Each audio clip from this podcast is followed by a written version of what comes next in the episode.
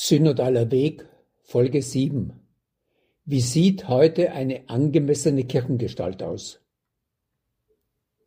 In dieser siebten Folge erkläre ich, wie eine Kirchengestalt aussieht, die der Mission in der Welt von heute angemessen ist.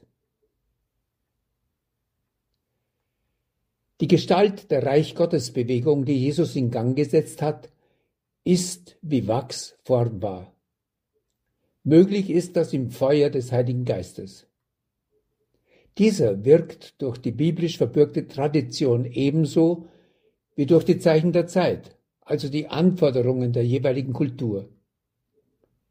Tradition und Situation entfachen also ständig das formende Geistfeuer.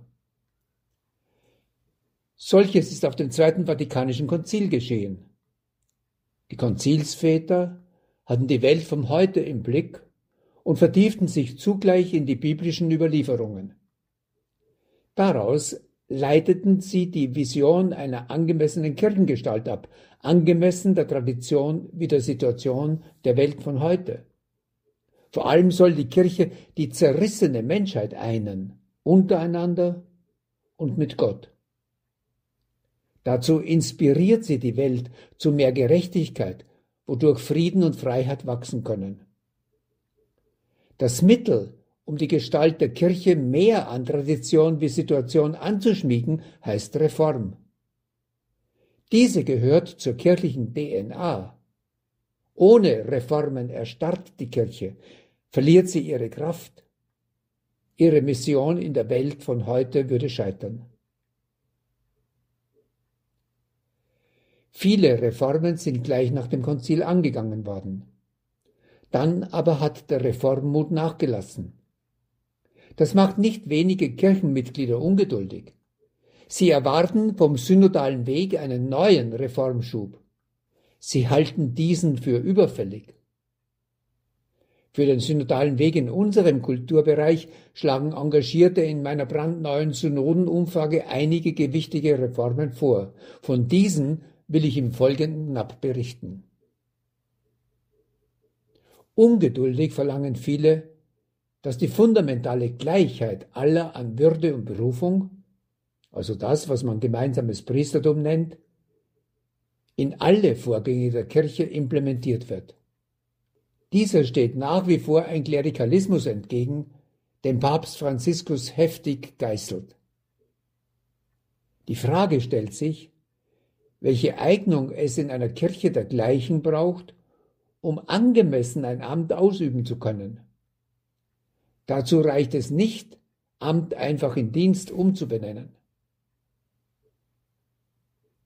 Mit der Kirche als Gemeinschaft von Gleichen hängt die Partizipation eng zusammen.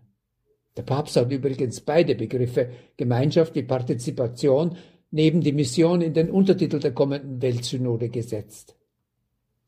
Menschen in demokratischen Kulturen wollen, einer alten kirchlichen Tradition entsprechend, in Belangen, die sie betreffen, nicht nur beraten, sondern auch entscheiden. In der erneuerten Kirchengestalt gilt es neu zu regeln, wie Entscheidungen getroffen werden.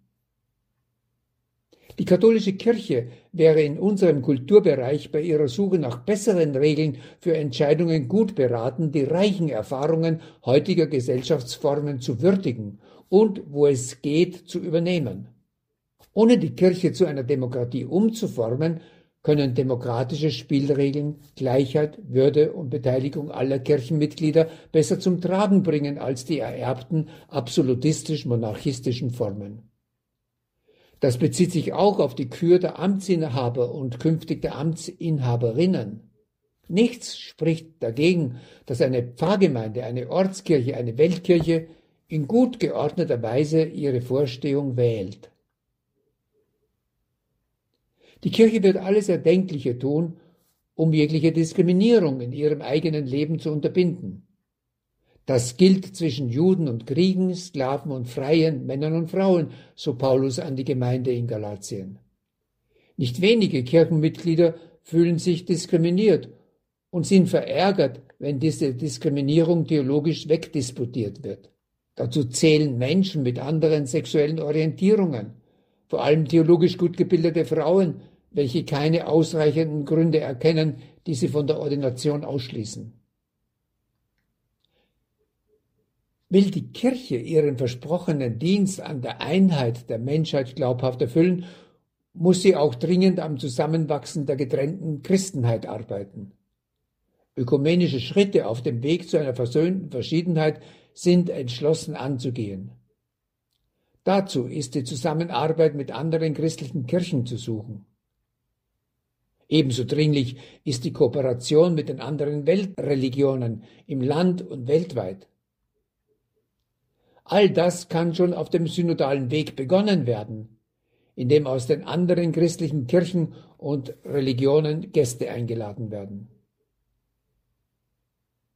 Es sollte, um diese ergänzungsbedürftige Auswahl an Reformideen abzurunden, in allen Ortskirchen eine Art Dauersynodalität implementiert werden.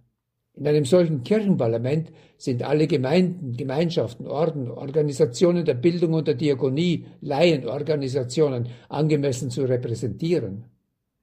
In dieser Einrichtung wird über die missionarische Präsenz der Kirche ebenso wie über strukturell administrative wie finanzielle Belange beraten und zusammen mit den Bischöfen abgestimmt.